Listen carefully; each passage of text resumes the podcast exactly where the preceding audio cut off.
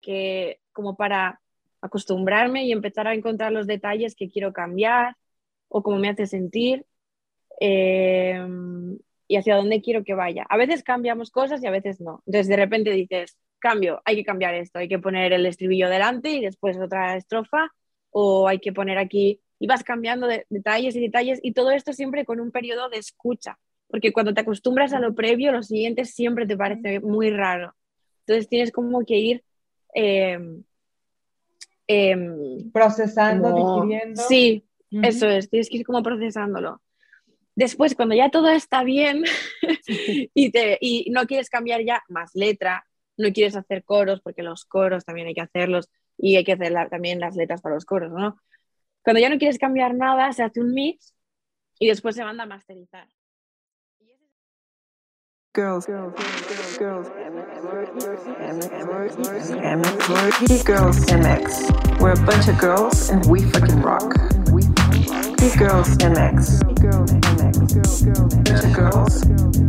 Geek Girls MX. We're a bunch of girls. Girls MX. We're a bunch of girls and we fucking rock. We fucking. Hola geeks, ¿cómo están? Bienvenidos a un nuevo episodio de Gigi Podcast. Gigi Podcast es un proyecto de Geek Girls MX. Geek Girls MX es una comunidad creada por mujeres que buscan hacer de su pasión un proyecto de vida. Yo soy Yani y hoy está conmigo Verónica Madrigal y para invitada nos fuimos a conectar hasta España. Bueno, no nos fuimos hasta España, nos conectamos con España. No saben, no saben, este, bueno, solo puedo decirles que este no es nuestro primer intento de hacer esta grabación. Ya les contaremos la odisea que ha sido, la diferencia de horarios y ponernos de acuerdo y el rush de vida de todas las que estamos aquí presentes. Bueno, seguro va a salir un episodio padrísimo. Este, hoy vamos a platicar con Carla, vamos a platicar de algo que nunca hemos platicado antes en este podcast, que es música. Y bueno, no sé por qué, porque es un tema que a todos nos encanta, a todos nos gusta la música. Seguramente digo, no conozco a nadie que me diga no me gusta la música. Espero que no exista porque creo que sería una persona muy triste. Pero bueno, antes de comenzar, este, quiero agradecerles, ya saben, a todos ustedes, como siempre, por los comentarios, por su apoyo, por sus likes, por sus shares, por todo lo que hacen, que nos demuestran su interés y su cariño y su aprecio por este esfuerzo. Créanme que lo hacemos de todo corazón, es puro corazón lo que hay aquí metido. También muchas gracias a nuestro querido patrocinador RSS, ya saben, si buscan un, lugar en donde hospedar su podcast, rss.com es una excelente opción. Y bueno, pues sin más, vamos a iniciar con el episodio. Bienvenidos, comenzamos. Hola geeks, ¿cómo están? Pues tengo el privilegio de presentar a nuestra invitada de hoy, darles un poquito de intro de qué es, qué es lo que ella ha hecho. Y pues bueno, Carla Luna nació en San Sebastián, en el País Vasco, donde actualmente vive. Estudió teatro y, e interpretación en Madrid. Es cantante y hace un año que crea su propia música, cuenta con experiencia de varios años cantando en diversos eventos sociales, casi siempre cantando covers, pero ahora se encuentra enfocada en interpretar sus propios temas. Inició sacando el poema video Flores Muertas, seguido de su primer single, Con mi culo no, y el último, Perra Diva. Tiene singles listos para salir paulatinamente a lo largo del año, así que pronto podremos ver más de su material. Y pues bueno, bienvenida Carla, gracias por la paciencia de poder conectar con nosotras. Gracias a vosotras por invitarme. Yani, por favor. Ha costado, pero por fin. Sí, sí, cuéntale, Yani, qué fue lo que pasó en nuestro primer intento fallido con Carla. Bueno, para que se rían un poquito, este, en nuestro primer intento sabemos que hay diferencia horaria de siete horas entre España y acá, ¿no? Pero bueno, se van a reír, yo sé, pero la ilusa de mí, dije, no, seguro, nosotros vamos primero y luego pusimos, pusimos una que ahora, ahora le va, este, nos conectamos, creo que era seis de la tarde, no, era, era de mañana para Carla. Eran eran mis 11 de la mañana. Eran tus y vuestras, vuestras 4 de la noche. No, como 3, 4 de la mañana, sí, pero yo pensaba que, que, iba a ser al revés, ¿no? Entonces, como eso de las 6 de la mañana te dice, ¿no? No, bueno, es que Carla estaba conectada cuando eran las 3, 4 de la mañana acá, entonces a esa hora me mandó mensajes. Obvio, yo no los leí porque estaba como en el tercer sueño ya. Y entonces a las 6 de la mañana me levanto de eso de que te paras al baño y, y pues mi celular está normalmente en el buró que está al lado de mi, de mi cama.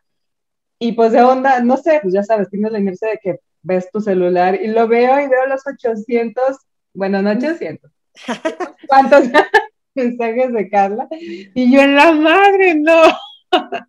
Perdón. Aparte, no, aparte yo empecé a ver, porque digo, yo también me llegan los mensajes de Geek Girls, ¿no? Entonces ya le mando un WhatsApp a, a, eran, pero ya eran pues las 6 de la mañana, y yo, pues Yanni, pues yo también ya estoy levantada, pues si quieres lo hace, que nos dé 10 minutos para ponernos acá medio peinados. Para quitarnos la pijama. Hacer el café y, lo, y, nos lo aventamos, ¿no? Pero sí, esta parte de los horarios es... Carla ya estaba en otra cosa, pero fue chistoso porque, porque empecé a ver tus mensajes, Carla, de, hola, ya estoy conectada. Hola, ok, espera un poco. Ah, seguro se te hizo tarde así como una hora después, oh, creo que son las cuatro de la mañana. claro, es que yo ya, claro, yo cuando, cuando vosotros leísteis eh, los mensajes ya habían pasado dos horas, entonces yo ya me tenía que ir a comer, había quedado con alguien, yo ya estaba, cuando vosotros me escribiste, yo ya estaba por ahí en la calle. Ay, no, no, no. Bueno, no vuelve a suceder. Esto ya fue un buen aprendizaje. No, no, no. ya, ya lo confirmo. Sí, sí, porque tuvimos también, este, creo que todavía no sale, no sé, ya debió haber salido el episodio, tuvimos una, una, grabación también con una chica de Seattle y también había diferencia de, de horarios y este, y bueno, sí, ya con la experiencia de, Carla, lo super mega confirmé con Google y con todos los dispositivos y aplicaciones, que ahora ya estoy llena de aplicaciones de diferencias de horarios. Gracias. Eh, yo sé que es muy fácil. Eso hice yo el día que, nos confundimos. Eh, puse, ¿qué hora es ahora mismo en México? y cuando vi las 4 de la mañana dije, vale. Mm. Sí, no, de que, oye Siri, ¿qué hora es? Alex. Sí, sí, fue toda una experiencia. Eh, eh, en el momento estresante porque me moría de la pena con Carla, obviamente. Y ya ahorita ya, ya me río. Pero sí, sí. no, pero no pasa nada, esas cosas pasan. sí. Y bueno, antes de empezar el episodio, quiero hacer un agradecimiento especial a Mazday, porque Mazday fue quien nos puso en contacto con Carla para que pudiéramos grabar este episodio. Mazday, tú sabes que te queremos mucho. Sabemos y agradecemos que estás siempre pendiente de todo lo que Geek Girls hace, siempre nos has apoyado un chorro y pues muchas gracias. No es la primera vez que agradezco que estés tan al, pendiente y seguramente no va a ser la última porque de veras apreciamos mucho que siempre estás aquí en la comunidad presente. Sí, sisterhood. Sí. Por ciento. Muy bien. Bueno, pues, pues, vamos a entrar a, ya una vez platicada la anécdota, entremos en tema ahora sí. Este, y Carla, queremos que nos cuentes, eres cantante, pero uno no amanece y dice, hoy soy cantante. ¿Tú cuándo te diste cuenta que querías ser cantante? O sí, amaneció y dijiste, hoy soy cantante. Em, no. Ojalá. No, eh, yo cantaba mm, a todas horas desde pequeñita. Yo creo que lo que pasa es que tengo como una relación especial con la música, yo creo. Básicamente, más que empezar a darme cuenta de que yo quería ser cantante, yo estaba siempre escuchando música. Y cuando digo siempre, es siempre, literalmente siempre. He sido la típica niña del patio que estaba sola y en lugar de estar jugando con los niños, estaba escuchando música en una esquina. Entonces, eh, siempre me ha encantado cantar, pero me daba muchísima vergüenza de hacerlo delante de la gente. Y hasta que de repente un día, pues no sé, mm, di el paso y entonces ya empecé a cantar delante de todo el mundo y, y, no paré. Pero, pero sí, me costó, me costó bastante. Nadie sabía que cantaba, nadie sabía que cantaba bien, nadie sabía nada. Pero, pero, cantabas que de que en el baño mientras en la regadera, de que mientras lavabas los trastes, o sea, cantabas todo el tiempo como en todas partes. O sea, yo es que me acuerdo que yo siempre estaba comprándome discos, o sea, por ejemplo, el típico, mm, bueno, chantaje, tampoco voy a decir chantaje, pero el típico refuerzo positivo que te dan los padres. Si haces esto, te compraremos tal. Bueno, pues yo pedía, yo pedía discos y estaba todo el día grabando la radio en los casetes. Y, y es que estaba, yo que sé, al volver del colegio, lo que yo hacía era mm, verla en TV Ajá. He crecido viendo la MTV en casa, tragándome todos los videoclips. Entonces, em, todo el tiempo que yo estaba sola o en mi habitación, eh, jugando, lo que sea, yo jugaba a ser cantante. es más, hace poco, em, cuando he empezado a sacar singles y demás, y pues he hecho alguna que otra entrevista, pues eh, me he acordado de que yo jugaba a que me entrevistaban. Sí, claro. y, ponía acento inglés y yo me acuerdo que por aquel entonces, es que me acuerdo que yo veía a Craig David y cosas de estas, y, yo jugaba a que me estaban haciendo preguntas y decía, sí, bueno, eh, próximamente, y me encantaba, o sea, me encantaba. ¿Tú, ¿Tú ponías acento inglés? Sí. A ver, ¿cuál era tu acento inglés? Queremos escuchar. Ay, no, pobrecita, ¿cómo que? ¿Cómo es que vamos a balconear aquí? Sí, sí. No, pero, o sea, em, por ejemplo, yo aprendí inglés gracias a la música también. Y yo creo que como yo veía que todas mis, mis, mis ídolos y mis estrellas eran, todos hablaban inglés, pues yo me imaginaba que me entrevistaban en inglés. Entonces yo, por el poco inglés que tenía siendo niña, como que medio fingía que hablaba inglés, pero yo no tenía ni idea de inglés. Qué maravilloso. pero seguro tú de niña decías, pues es que seguramente es requisito, ¿no? Para cantar, este, hablar inglés. No, no, ya sabía de mercados. O sea, ya decía, tengo que ir a Estados Unidos, me van a entrevistar allá, entonces yo debo practicar inglés. Es que es maravilloso el juego de los niños, o sea, tan natural que sale, pues lo que deseas y amas, ¿no? Hacer. Sí, sí, sí, es que yo, o sea, me tragaba, o sea, cuatro horas de MTV bueno, imagináis cómo iba en el colegio, ¿no? Pero... no, no se sabía la fecha de, la, de, de no sé, cualquier eh, batalla importante en la historia de España, pero seguro se sabía la fecha del nuevo lanzamiento de su artista favorito, ¿no? El nacimiento y todo, todo lo demás. sí, a, muchos nos pasó. Oye, ¿y cuándo te das cuenta? ¿Cuándo fue cuando dices, oye, pues como que igual esto a lo que juego puede ser este, algo a lo que, o sea, cuando dices, sí, sí, sí canto bien, o sea, igual si una de esas me entrevistan en Estados Unidos. O sea, como cuando me di cuenta de que cantaba bien y que podía hacer algo. Sí. Em, pues cuando empecé a cantar delante de la gente. Porque al final, cantando para mí sola, pues nadie me decía nada. Y al final, cuando empecé a tener un poco de feedback, eh, me fui animando poco a poco y después ya pues me dio por montar un dúo acústico con alguien y entonces empecé a hacer bolos. Y siempre tenía un buen feedback sobre, bueno, me decían que cantaba bien, puedes creértelo o no, pero en este caso yo me lo creía. Y, y ahí empecé y, y, no sé, o sea, siempre fue todo bastante positivo. Entonces, eh, un momento en que dije, bueno, pues, pues probaré a, hacer mi música, porque bueno, cantando por mi cuenta en bolos y demás he estado bastantes años, he estado como seis años o así. ¿Y quiénes te decían? Que, ¿Quiénes fueron los primeros que te empezaron a decir que, cantabas bien? ¿Y cuántos años tenías más o menos cuando decidiste?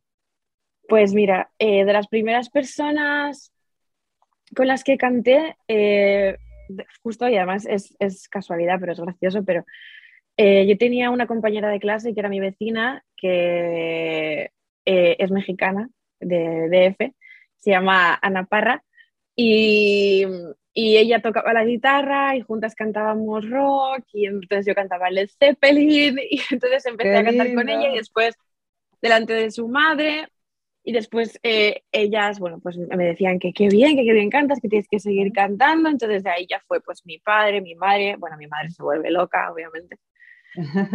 Pero sobre todo amigos y, la familia. Ok.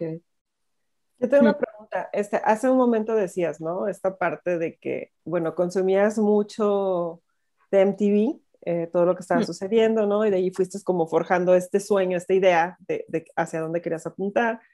Y pues bueno, sabemos que finalmente el estudio, pues está, está, esta parte básica, ¿no? Lo que tienes que saber sí o sí a manera universal, universal ¿no? Pero entrando más en tu formación académica, ¿en qué momento decides y qué estudias para poder este, soportar este sueño, ¿no? Que, que comenzaste a tener desde pequeña. Yo no he estudiado nada, bueno, yo no he estudiado nada relacionado con, con la música, realmente. Eh, es una de las cosas de las que me arrepiento sí que es verdad que yo, al haber estudiado teatro e interpretación, bueno, pues se nutre de ahí algo, ¿no? Porque al final, bueno, pues interpretar, a lo mejor no, no sé música, no sé escribir una partitura, pero desde luego tengo capacidad para interpretar las canciones y al final es importante que las emociones lleguen al público, ¿no?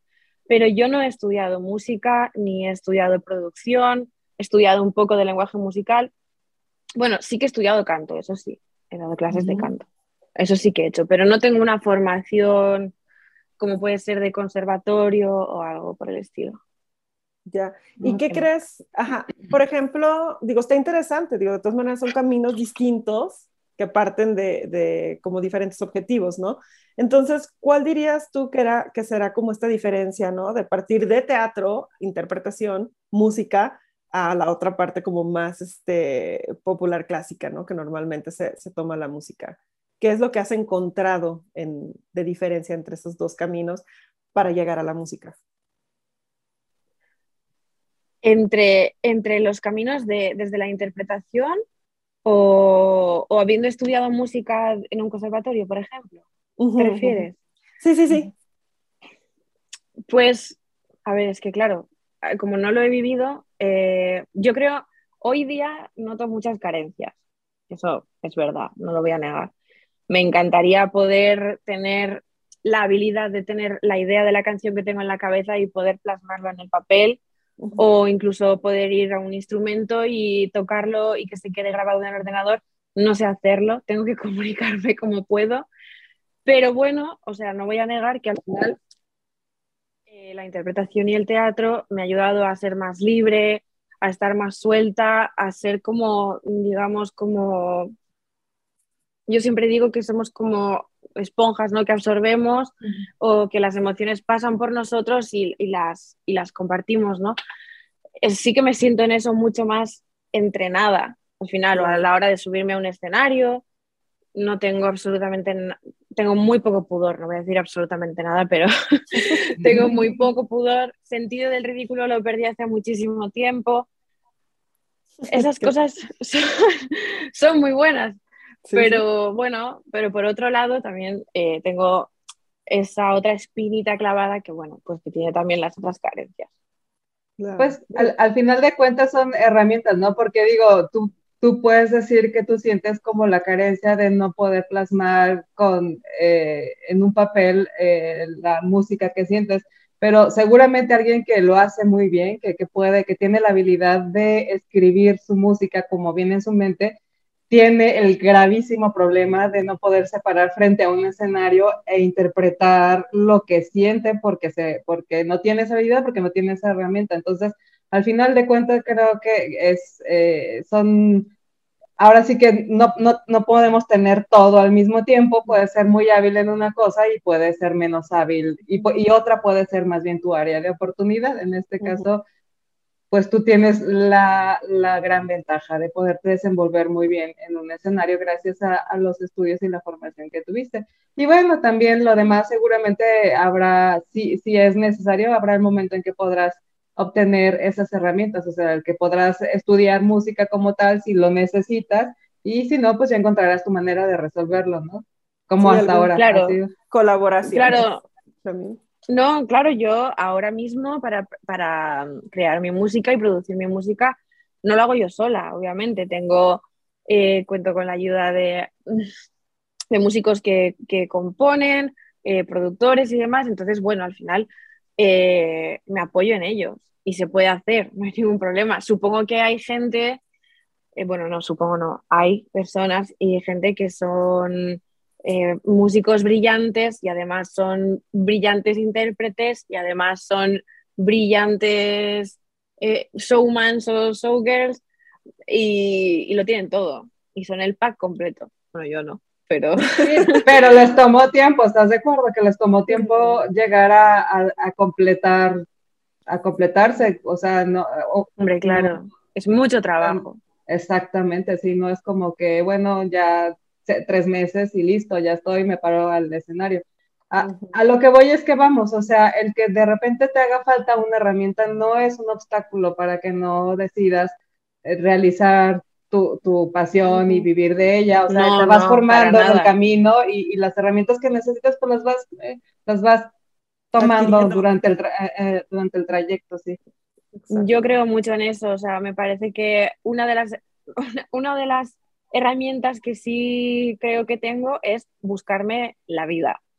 Y es que eh, si no tengo eh, la manera eh, o, lo que necesito en ese momento para llegar a la meta que quiero, mm, voy a hacer lo que sea o lo que necesite o pediré la ayuda o haré lo que pueda para llegar a esa meta por otros caminos, pero lo haré para llegar. Y eso sí. Esto que estás diciendo, Carla, se me hace súper interesante porque creo que por el tipo de aprendizaje tan lineal que en nuestra época, digo, tú te ves mucho más joven que nosotras, pero yo veo que este es un pensamiento constante de que necesitamos hacer todo de la A a la Z. Y luego se nos olvida que hay otros talentos que pueden colaborar con nosotros y que podemos llegar mucho más rápido. Entonces hay dos maneras de hacer las cosas, ¿no? En equipo o en lo individual. En lo individual, sí, claro, controlas tú todo, pero te vas a tardar más.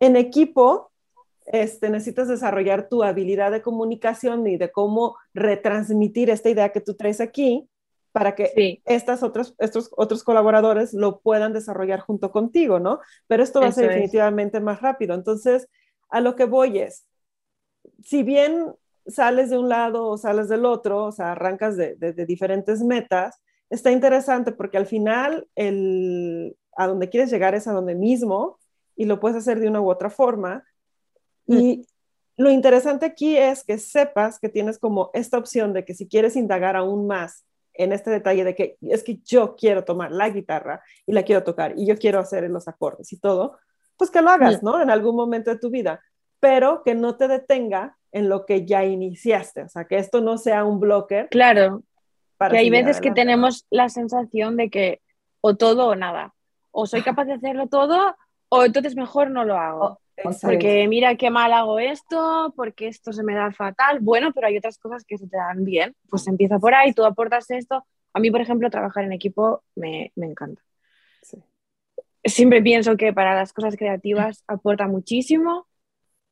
Pero es verdad que hay muchas veces es más difícil, pero, pero yo creo que se crece mejor y, y como más rápido y todo es como más enriquecedor. Sí, eh, tal cual. Es tu último. Es que, sabes que yo creo que más que transmitir tu idea es cuando trabajas en equipo es encontrar una idea en común, o sea, crear un objetivo en común en donde todos los elementos del equipo eh, adquieran o logren un objetivo en común, más que, más que decir mi objetivo es eso, porque tal vez tu objetivo, Carla, es cantar, pero el, el objetivo de alguien, algún elemento de tu equipo es tocar la guitarra y el objetivo de otro elemento de tu equipo es escribir y el objetivo de otro elemento de, de tu equipo es componer y qué sé yo, ¿no? Y entonces cuando se juntan, cada uno logra sus propios objetivos que se convierte al mismo tiempo en, en esto que, que, que ahora le llamamos un disco o, o un, un, sencillo, o, o sea, es lograr objetivos en conjunto o lograron un, objetivo, un gran objetivo en común, pero que a su vez está compuesto de objetivos individuales, ¿no? Algo, algo así. Sí, incluso también puede pasar que, que, no compartas el objetivo a nivel, o sea, por ejemplo, lo que tú dices, ¿no? Yo, mi objetivo es cantar y a lo mejor eh, uno de mi grupo, su objetivo es tocar la guitarra, pero eh, a lo mejor no le gusta, bueno, no es que no le guste, pero a lo mejor eh, su ilusión o no sé cómo decir, me pasa a veces como que su proyecto eh, no sería, por ejemplo, mi proyecto no sería su proyecto idóneo, sino que esa persona al final está tocando de manera que, o sea, para lo que para mí sería idóneo, porque al final es una persona que yo, que yo le estoy diciendo, oye, me gustaría que esto fuese así y tal, porque no es su proyecto, ¿sabes? Y hay veces que hay trabajos en equipo cuando son proyectos personales y no proyectos conjuntos, porque eso pasa, que hay trabajo en equipo para proyectos personales. Em, pues ahí también, aún y todo, se puede aportar aunque la otra persona en ese momento a lo mejor esa, ese, ese proyecto no le llena, le lleva a otro punto o le reporta otro tipo de cosas. O sea, qué bueno. Sí, como sea, le, aporta también a su proyecto personal de alguna manera. Si no es su proyecto personal ideal, es una lección o es un aprendizaje que le está sumando a su proyecto personal.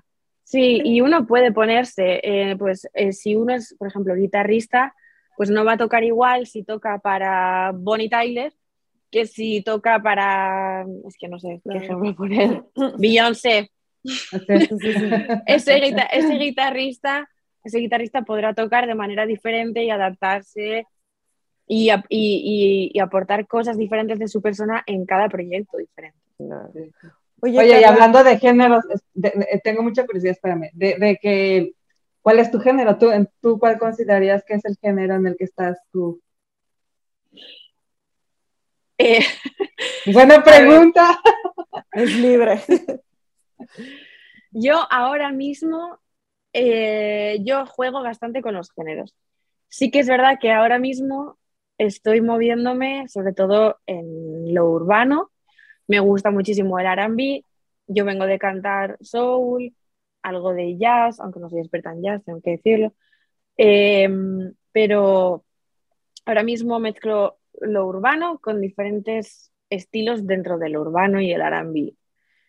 Y, pero, pero a lo mejor en un momento me da una venada y yo qué sé, y me pongo a cantar rock, lo dudo, pero podría ser, no sé, es que no me cierra, no me cierra nada.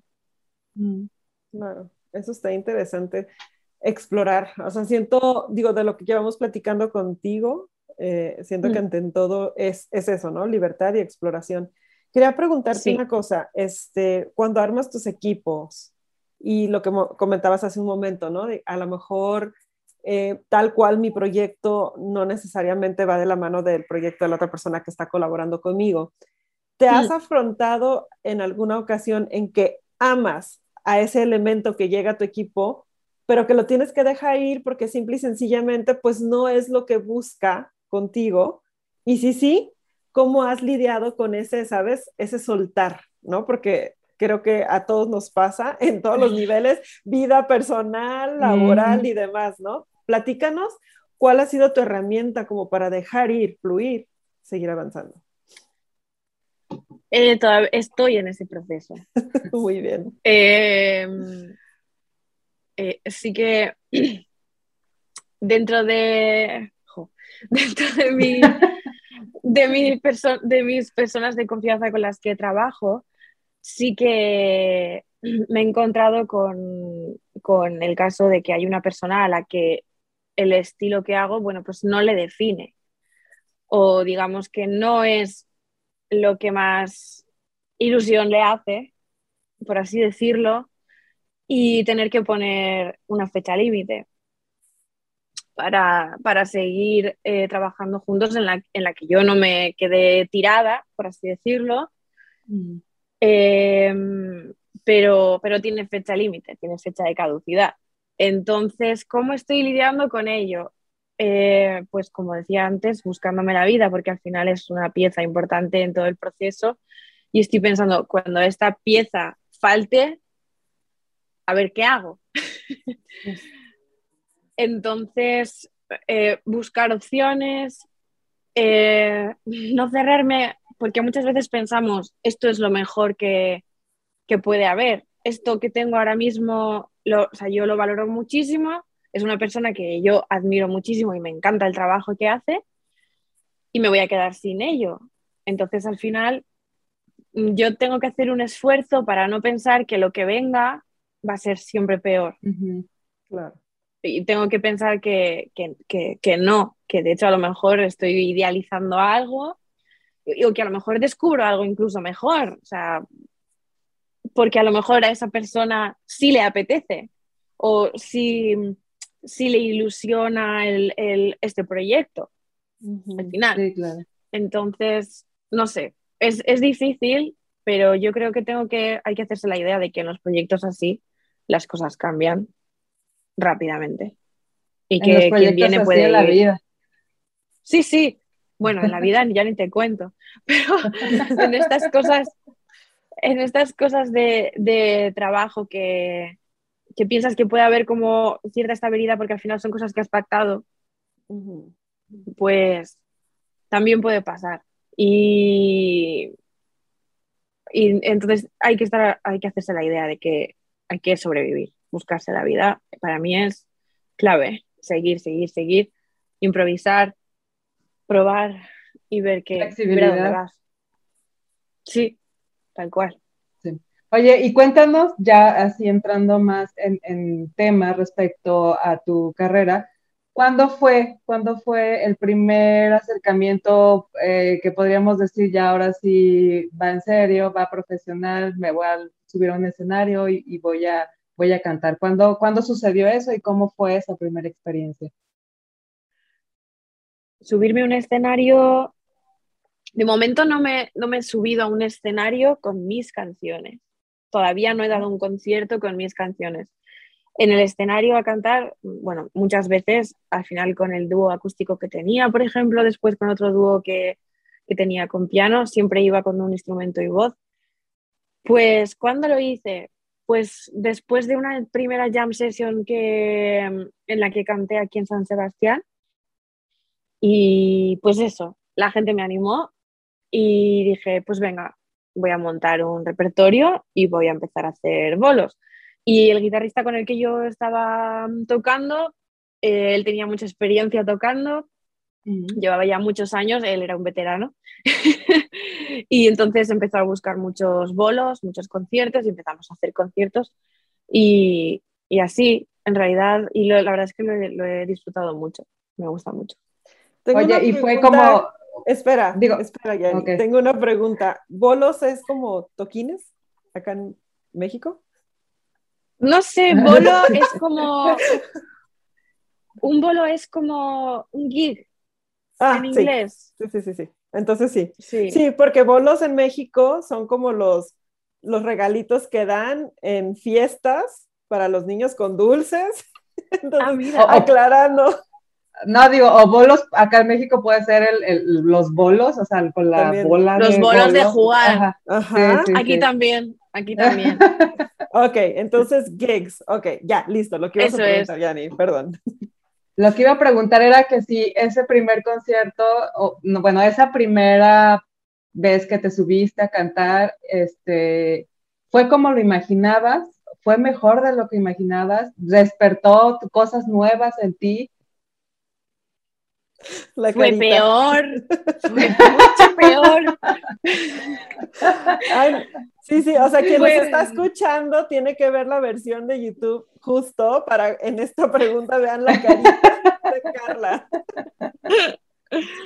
Es que soy muy expresiva. Em, fue mucho peor de lo que me imaginaba. Yo, o sea, yo había ensayado en casa y iba mm, contenta pensando, ah, voy a cantar mi canción de Nora Jones, qué bien. Luego fui allí y era como un gato apaleado. Eh, ahora mismo lo pienso y digo, qué horror. Pero en el momento, bueno, lo pasé mal porque, bueno, pues es que es así, al principio, lo primero que te pasa cuando, cuando haces estas cosas es que la poca seguridad que crees que tienes, en cuanto te subes al escenario, la pierdes. Wow. O por lo menos yo la pierdo. Se, va. Y de, repente me quedo así como, eh, no sé, como mucho más vulnerable y en shock, sí. Pero bueno, lo, lo, lo, guay, lo que pasa es que eso aprendes a controlarlo con el tiempo y te saca todas las inseguridades, eh, todas las cosas. De repente tienes demonios que vienen y te dicen, eres penosa, lo estás haciendo fatal, fíjate, la gente se ríe de ti en el, en el público. Deberías dedicarte a otra cosa, igual y mejor le hubieras hecho caso a tu mamá y te hubieras puesto a estudiar medicina, no sé. Exacto, exacto, deberías dedicarte a otra cosa. Eh, y entonces es, está bien porque después tienes que aprender a sobreponerte a eso y volver a subir. Y la siguiente vez lo haces mejor hasta que llega un día que lo haces súper bien. ¿Qué te dijiste, Carla? Esa, esa primera experiencia que fue fatal para ti, ¿qué fue lo que te dijiste para volver a subirte a ese nuevo escenario, ¿no? La segunda ocasión. Pues que para mí fue fatal, pero todo el mundo me dijo que era fenomenal. todo el mundo me dijo, me ha encantado, has estado genial. Y hubo un chico en concreto que era el dueño de un bar aquí en San Sebastián que me dijo, me ha encantado, me ha encantado. ¿Qué te parece si tocáis dentro de un mes en mi bar? Y yo dije, vale. Y entonces ahí fue cuando, cuando busqué a, a mi, bueno, cuando me junté con el guitarrista y empezamos a preparar, eh, digamos, como todo el show y el repertorio para tocar en ese sitio. Y ese fue el punto de, de empezar, que no dije que no, no dije, no, no, no, dije, vale, sí. Y entonces ahí empecé a montarlo todo. Y entonces ya una vez que lo montamos no, no paramos de tocar. yo creo que esas son las pequeñas pruebas que te pone la vida para decirte, a ver, seguro es esto a lo que te quieres dedicar, porque si a la primera te rindes, entonces tal vez sí no es a lo que te quieres dedicar, porque de cosas mm. como, como esas, seguro te vas a seguir topando y a lo largo de tu carrera, porque no creo que o sea, superas una cosa, pero viene otra. Al mismo tiempo de que vas creciendo, los obstáculos también van siendo, pues tal vez más grandes, pero yo creo que algo que pensamos y que, está, y que está mal, y lo pensamos en general, es que decimos, es que bueno, estudio, termino en cuatro meses, estoy perfecto, y de ahí en adelante ya todo va a ir bien, ya no me voy a equivocar, ya no tengo que aprender nada, ya lo aprendí todo, no, no, la verdad es que yo creo que en ningún momento de la vida, de la, de la carrera profesional que decidas seguir, de lo que sea, puedes decir ya, no tengo nada que hacer más de que cantar o, o más de que este, operar. O sea, no, tiene el, los obstáculos y el aprendizaje es constante y, y pues, pues es parte del crecimiento, ¿no? Y menos mal, porque si no sería muy aburrido. Exacto, exacto, exacto. Aburridísimo, monótono. Fenomenal, lo hago estupendamente. Yo ya aquí me siento y sí. Ya está. Ajá, listo, ¿qué sigue? ¿Qué profesión sigue? Ya dominé este canto, ¿no? ¿Qué profesión sigue? Y creo que esto es, también esta percepción de que vemos eh, siempre que es más fácil en el enfrente pero no sabemos tampoco el mundo que está viviendo internamente para lograr lo que hace día a día, ¿no? Total. Especialmente como con, creo que esta falsa, bueno, no es falsa proyección, pero esta proyección tan resumida de la gente exitosa, mm. que normalmente nos enteramos de toda su historia de 20 años en un mm. mes, en pequeños mm. spots y, y y notas, y entonces tú sientes que, que, su éxito fue de un día para otro. Y no fue así, ¿no? O sea, hubo un montón de fallas. Tú dices, ella, eh, ella, ella, ella, amaneció diciendo, hoy voy, voy, a ser cantante y triunfó, ¿no? Así como dije en el principio, ¿no? Está, creo que esas cosas no, no pasan. Oigan, no, es, es muy difícil para todo. todo. Todo requiere trabajo duro. Claro, claro. Oye, este, la industria en sí en tu país es difícil o, cómo, es allá la industria de, la música? Si te soy sincera, no tengo mucha idea, porque yo ahora mismo no me considero que esté dentro, dentro de la industria. Eh, no he tenido un contacto directo con, con la industria como con los grandes poderes eh, de la música de mi país, o sea que no, no tengo mucha idea, pero lo que sí sé es que está viendo como una explosión de, artistas, de, músicos, se está creando un montón, pues por todo esto de que ahora mismo, pues con la tecnología y demás, eh, está, es mucho más fácil hacer música en tu casa. Y eso está súper bien. Al final, que todo el mundo pueda tener como, como una oportunidad para, para hacerlo, cosa que antes igual era más difícil.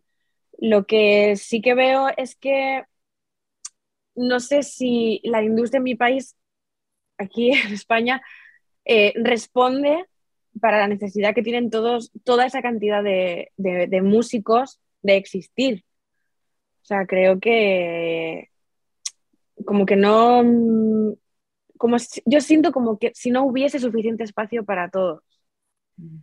Supongo que por falta de recursos, es, sí que es verdad que tienes que ser muy exitoso o muy conocido. Eh, sobre todo ahora mismo, una cosa que lo marca mucho son las redes, que a mí me parece muy triste, pero tienes que tener como muchos seguidores y éxito en las redes como para ser una inversión segura y que si alguien quiere apostar por ti, sepa que, que por muy bueno o malo que seas, si vas a hacer un concierto lo vas a llenar, porque si tienes 30.000 seguidores, pues 1.000 irán. ¿Sabes? Y, y eso es algo, bueno, que a mí me parece bastante triste porque al final te, te convierte en ese esclavo de las redes sociales.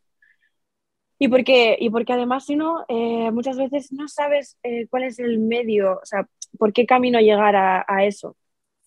Y bueno, al final hay que hacerlo como antes, poco a poco y haciendo conciertos y dándote a conocer y labrándote un camino, porque es que ya te digo, o la petas enseguida, la petas quiere decir que tienes un éxito muy rápido enseguida, o, o eso, o tienes muchos seguidores y ya eres muy conocido, te haces viral, eso también ayuda, pero bueno, yo por lo menos no tengo muchas dotes para eso. Ya.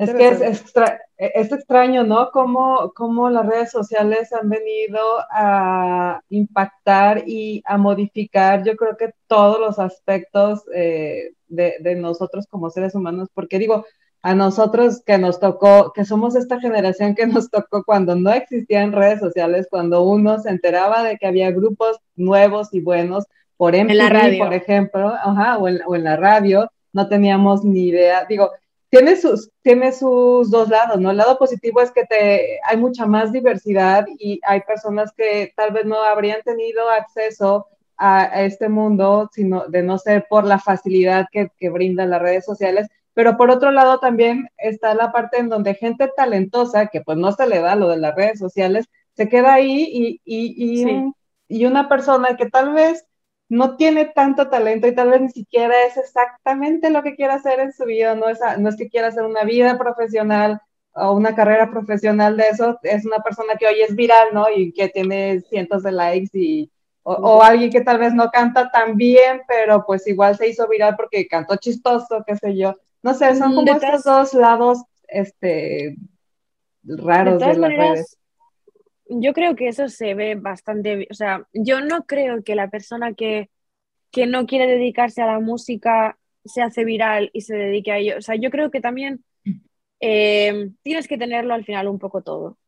Eh, yo creo que la persona que ha sabido llevar bien las redes eh, y se ha dado a conocer y además tiene buena música, o sea, sí llega, y es merecidísimo, además, o sea, porque yo creo que al final se nota cuando alguien tiene algo o no tiene algo. Es que eso, yo creo que mm, para mí es igual de respetable apoyar a una persona que canta bien o apoyar a una persona que hace canciones mm, graciosas, aunque no tengan tanto valor como talento, aporta otra cosa. Yo soy una de las personas que, que piensa que el arte o, o no arte aporta cosas diferentes a cada uno. O sea que a mí me parece bien que si uno hace una canción que es, no sé, que para alguien le puede parecer estúpida, pero a otra persona le divierte, también tiene derecho a, tener éxito. Sí, por supuesto. Pero sí, pero sí que es difícil eso. E, e, esa, ese otro cacho que no saben cómo darse a conocer y, tienen talento y trabajan, invierten y, dedican mucho tiempo a eso y no, y no se ve. Eso sí es. Yo creo que todo va de la mano de estrategia. O sea, es decir, eh, la primera así el primer punto importante es que tiene que ser un buen producto para el mercado que tú quieras, ¿no? Eh, que es justo lo que acabas de decir. Si es algo chistoso. Para la industria musical, sí. Si es algo chistoso, hay un mercado para consumir ese tipo de música chistosa. si no vemos el ejemplo, por ejemplo, cuando Michael Jackson sacó su Beat It, salió este otro artista que no me acuerdo, que, que hizo su versión Eat It, ¿no?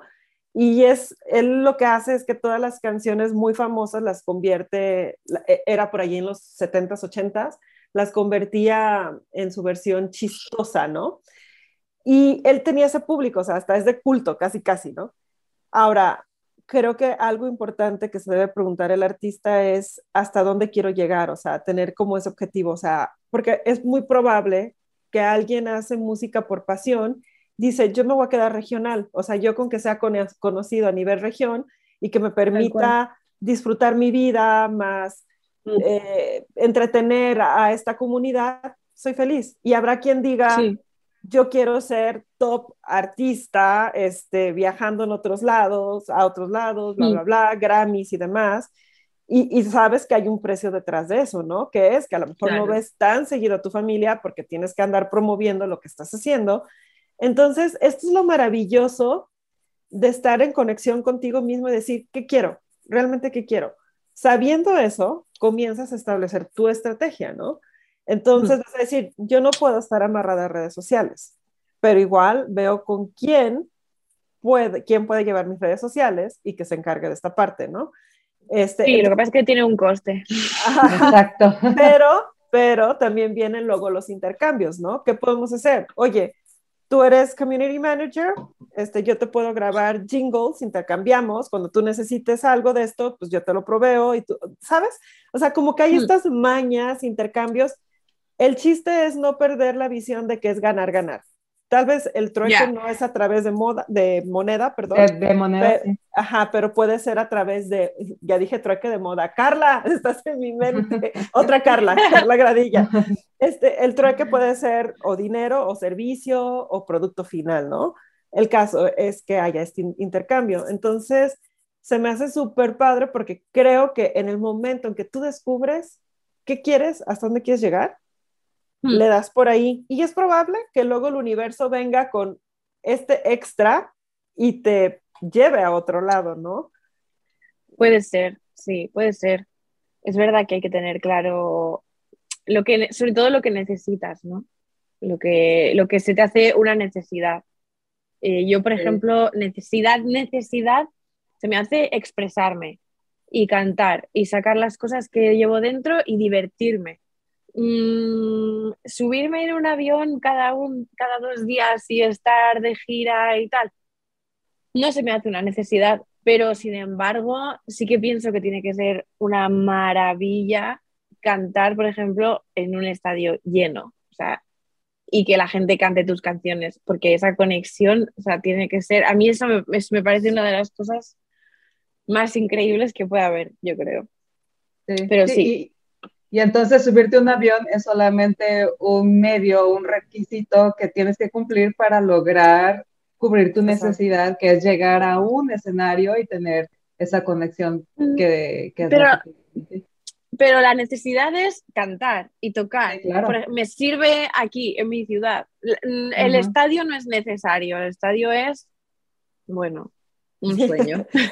pero, por ejemplo, tal, tal vez, tal vez, este igual creo que parte ahí desde cuando dices, porque lo realmente complicado aquí es, definir y decir, bueno, lo que yo quiero es esto, ¿no? O sea, creo que al final de cuentas, el, verdadero, para, hacer un, para establecer una estrategia, para cantar en un escenario o en un bar o lo que sea, lo primero que tienes que saber es decir, esto es lo que yo quiero en la vida. Y muchas veces no lo sabemos, es la verdad, muchas veces lo terminamos descubriendo a lo largo de la vida o muchas veces la vida te va llevando incluso a lugares a los que realmente no querías porque nunca estuviste seguro. Sí, sí.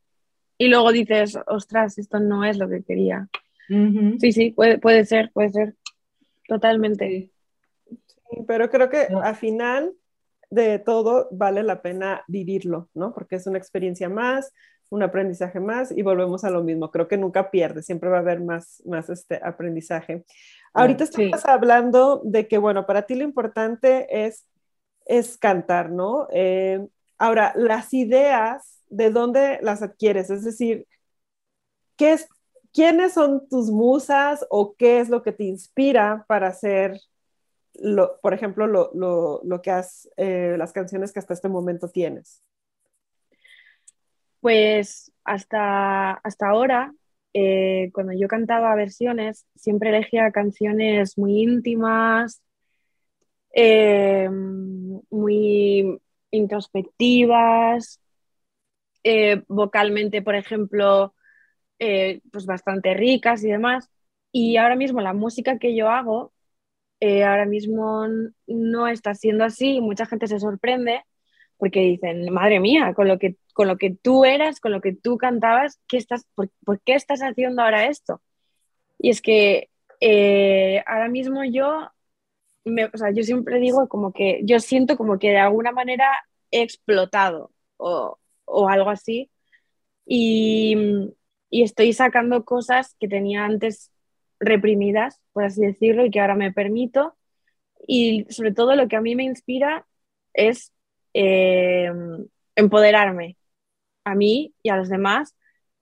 Eh, o sea, uno de los momentos que a mí más me marcan es cuando yo me siento en la mierda y me subo en el coche y tengo un día de mierda y me subo en el coche y me pongo la música y llego al otro sitio al que iba sintiéndome la hostia y diciendo, soy una puta diosa, eso, es claro. eso es, es que eso es lo que a mí me ha ayudado tanto, o sea, en, en, momentos en los que yo he sentido que no, que no podía más.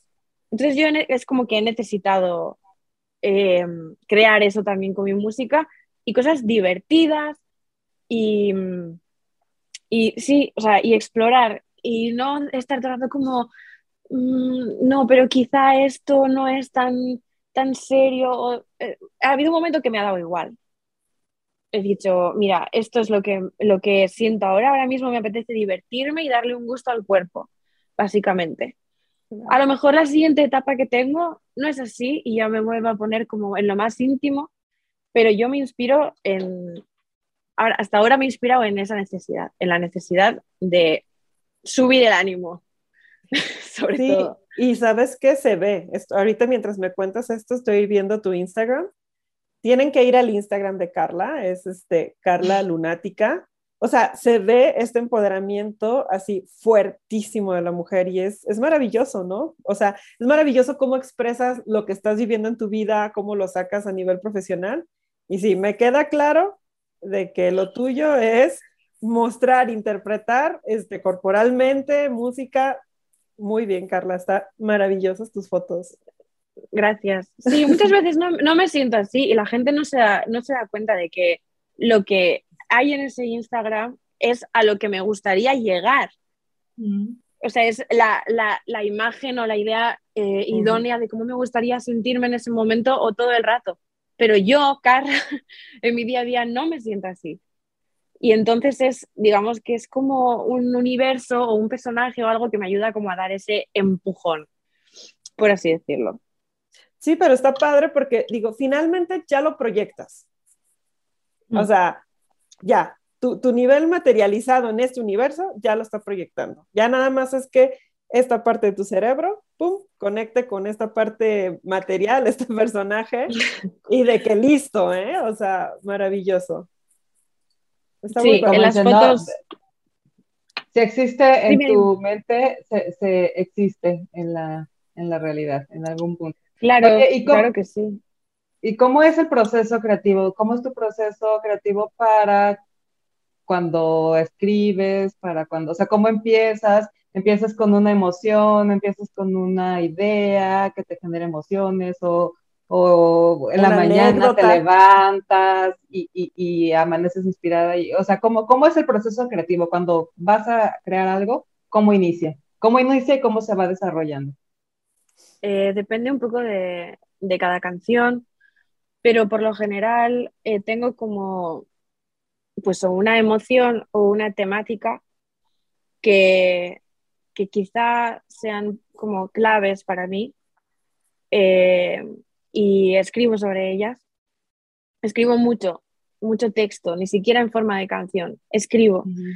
Y después me junto con, con, mis compañeros, con Dan Nisenson, que es, es, productor, y con Andrés Navasquez, que es pianista de jazz y es, es compositor.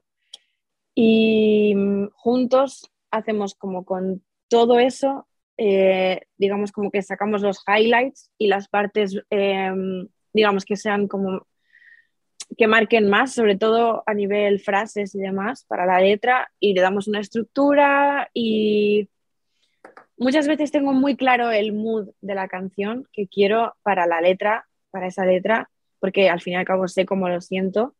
Y entonces, cuando escribo generalmente algo, eh, ya tengo como si fuese una película montada en mi cabeza en la que me, me acompaña, eh, pues eso, el mood de la canción, cómo sería el vídeo, eh, todo. O sea, veo como el universo completo de, de la historia, como en ese momento.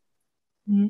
Pero, pero me puede inspirar, pues sí, eso, emociones personales, historias personales, personas que me parecen increíbles, experiencias de otras personas, no siempre mías, eh, de todo un poco. ¿Y has tenido algún proyecto que lo empieces, que, que, que, cuando empiezas piensas, esta es genial, esta es la gran historia, la, mejor idea que se me ha ocurrido en la vida, y empiezas a escribir y la vas desarrollando, y luego llega un punto en donde algo pasa y dices, ah, ah no, no lo sé, y, y, luego lo dejas ahí, o sea, has tenido ese como, ese, esos momentos en los que cambia tu mood y, algo que ayer sonaba genial hoy ya no suena tan genial. Sí, sí, sí. De hecho, me ha pasado con la canción que voy a sacar ahora. Eh, me pasó, he tenido un, proceso así con esa canción. Eh, en el momento me parecía divertidísima, súper necesaria, quería, tenía ganas de, decir lo que digo en esa canción mm, y de repente hubo un momento que dije, espera, igual no debería decir esto, igual me estoy metiendo en un pozo en el que no me quiero meter, igual me estoy definiendo como algo que no me quiero definir. Y ahí, tucu, tucu, tucu, tucu, un come-come en la cabeza eh, que, me ha llevado a pensar durante un tiempo que quizás no quería sacar esa canción.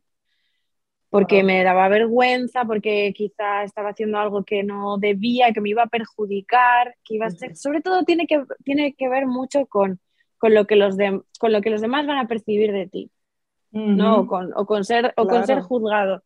Pero llega un momento, y eso pasa mucho en los momentos en los que tienes un poco de bajones, igual en, en tu día a día pero luego hay un momento que dices, ¿qué narices? O sea, o a, mí me ha pasado esto, al final sí voy a sacar esta canción y es que ya he llegado a la conclusión y que digo, mira, me da igual lo que pase, estoy aquí para divertirme, la he hecho por algo, cuando hablo de ella y cuando la escucho, se me alegra la cara, o sea, soy feliz.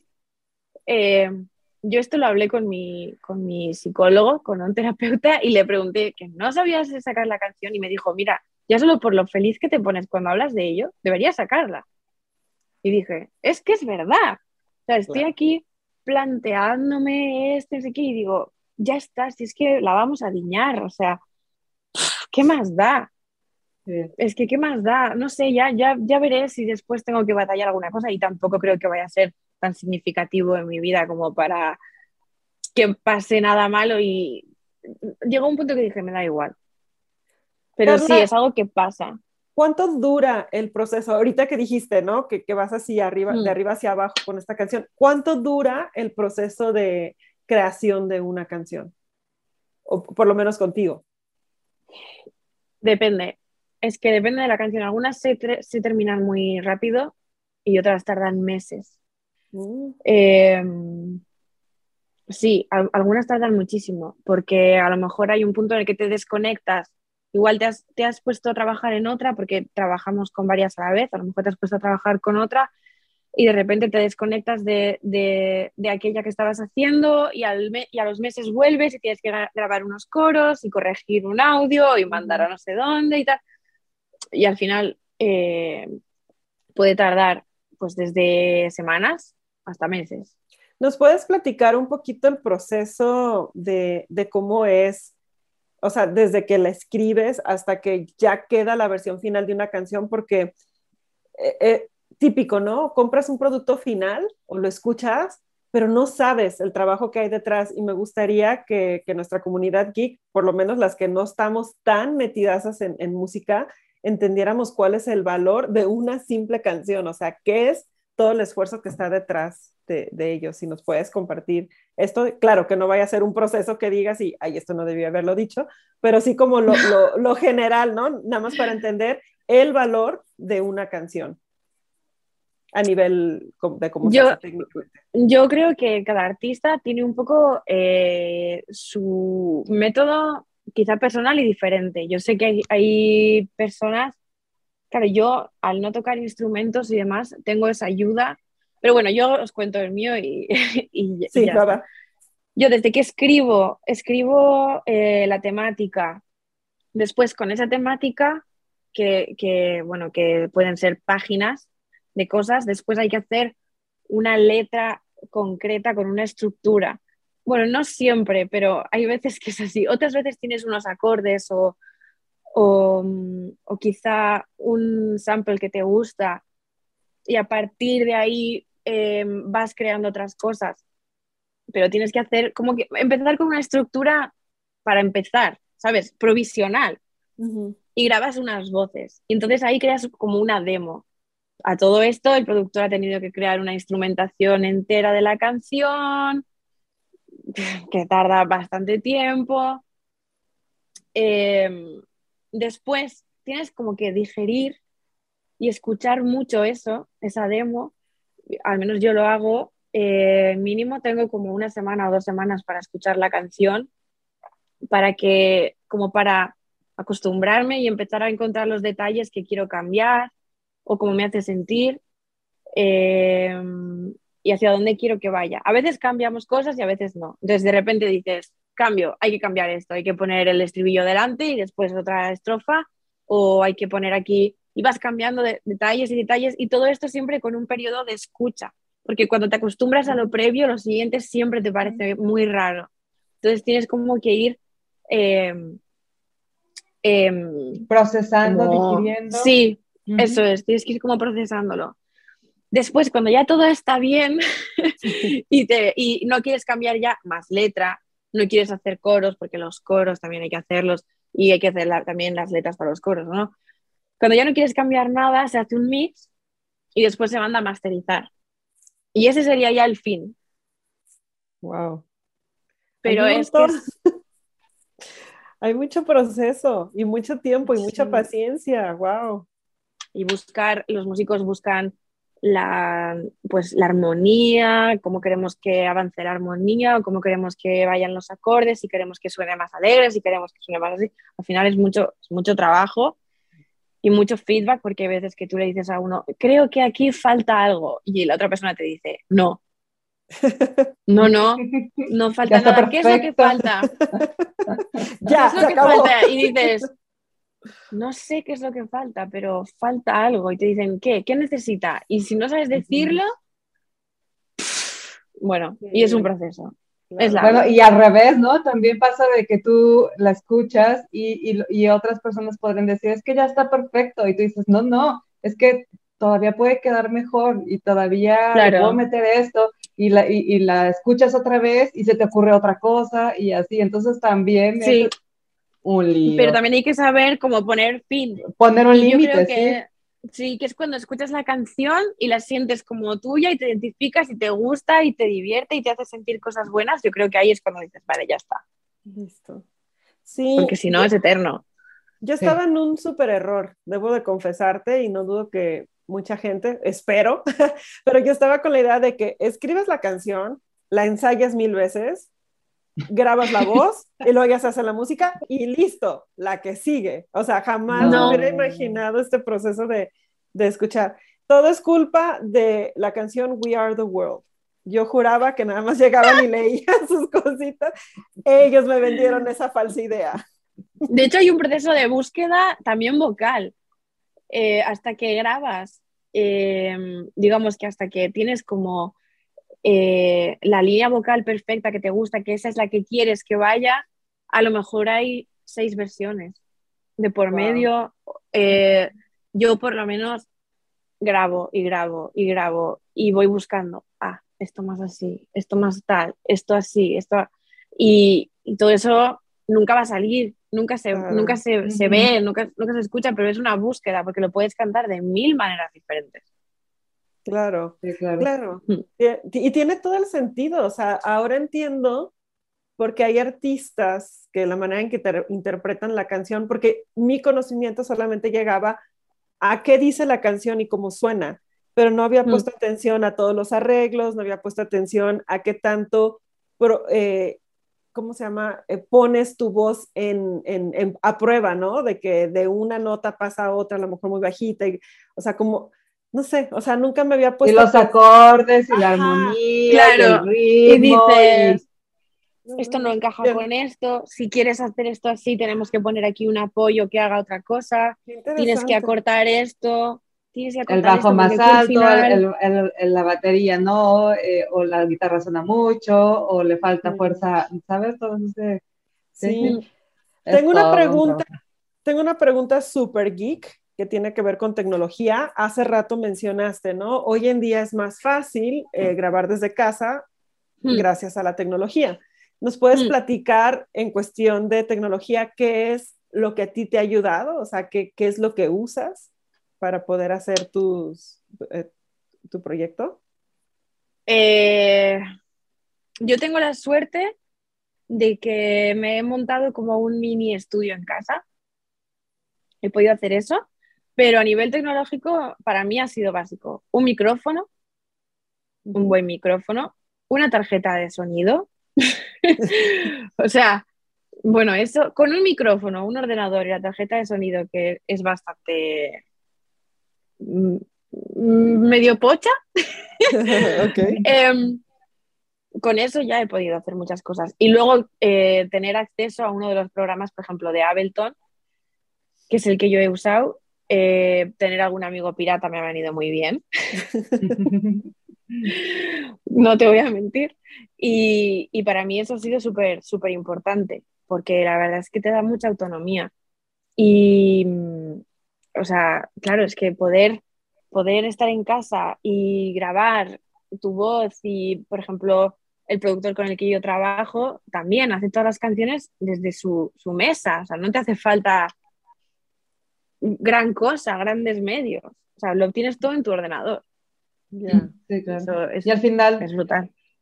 Y al final de cuentas creo que la tecnología es, es una herramienta que ayuda bastante, sí, pero creo que lo principal es el, el, talento, sobre todo, digo, en todas las cosas, ¿no? Pero en la música creo que es muy, es muy notorio, pues si no es, si no es algo que viene de dentro de ti, es, es difícil que la tecnología te sirva de, de herramienta, porque en realidad eh, la, la, esencia es lo que, lo que, lo que te hace mm. vibrar en, en la música, ¿no?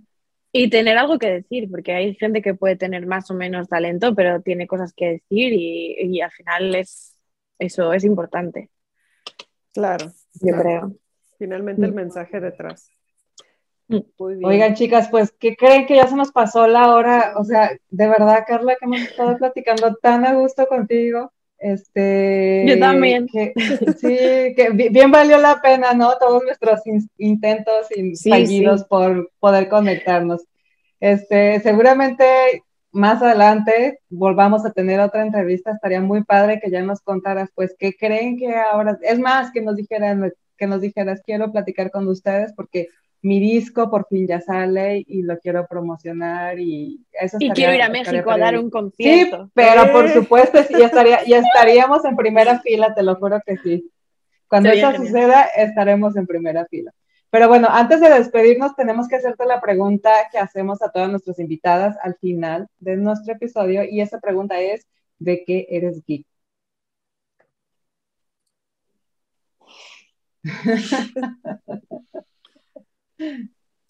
Madre mía. Eh, de muchas cosas. De la música sirve. Sí, sí.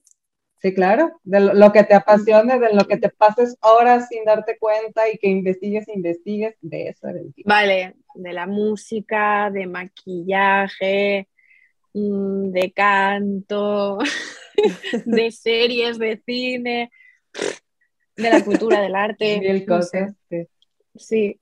Sí, Es chistoso. Soy bastante obsesiva con las cosas. Es muy chistoso que cuando hacemos esa pregunta, me encanta porque cuando hacemos esa pregunta, la mayoría de nuestras invitadas como que se quedan en shock, ¿no? Como que se friquean y luego caemos en cuenta de que todos somos geeks de algo, o sea, tal vez no lo definimos como tal y tal vez tenemos un poco eh, mal conceptualizado el, término geek, pero la verdad es que todos somos geek de algo, ¿no? O sea, si te gustan las plantas y si te pasas horas regando plantas y cortando plantas mm. y limpiándolas, eres geek de las plantas. Si te gusta cocinar, si te pasas horas cocinando y lo disfrutas y lo amas, eres geek de cocinar. Y si te, eh, si te pasas las horas cantando pues eres geek de, la música y entonces, pero de repente como que les asusta un poco así, soy geek de algo, así. Sí, sí. Sí, es que al final, eh, si eres un apasionado de la vida, pues, pues muchas cosas, porque yo, vamos, es que el skincare, esto, lo otro, no sé, muchas cosas son como mm, bastante interesantes. Qué padre, Carla. Carla, dile a la comunidad dónde te pueden seguir, en qué redes sociales y cómo estás en esas redes sociales. Pues en Instagram soy Carla Lunática, en Spotify pueden escuchar mi música y soy Carla Luna, y en YouTube también pueden ver mis vídeos y escuchar mi música, y también soy Carla Luna. Perfecto. Y ahí pueden encontrar todo lo que necesitan.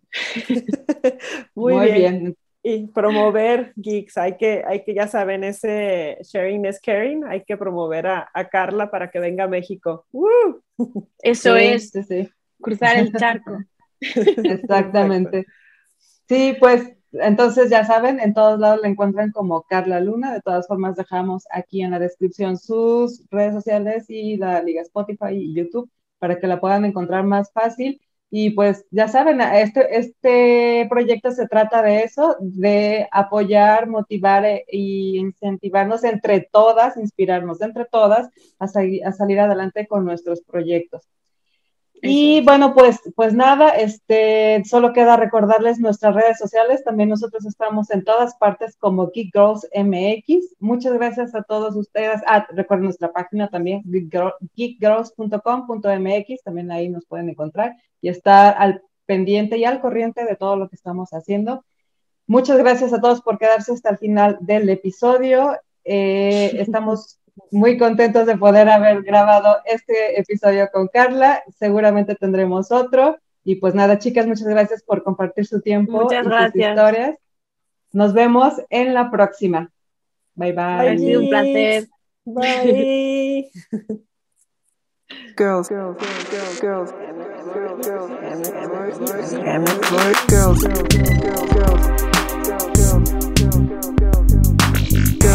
bunch of girls, bunch of girls,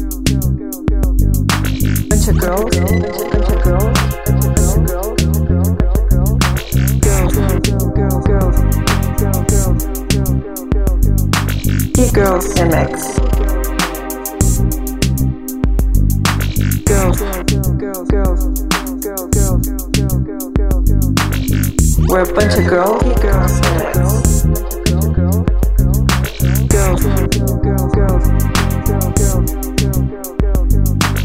Girls MX. We're a bunch of girls. Girls MX. We're a bunch of girls, and we fucking rock. And we fucking rock.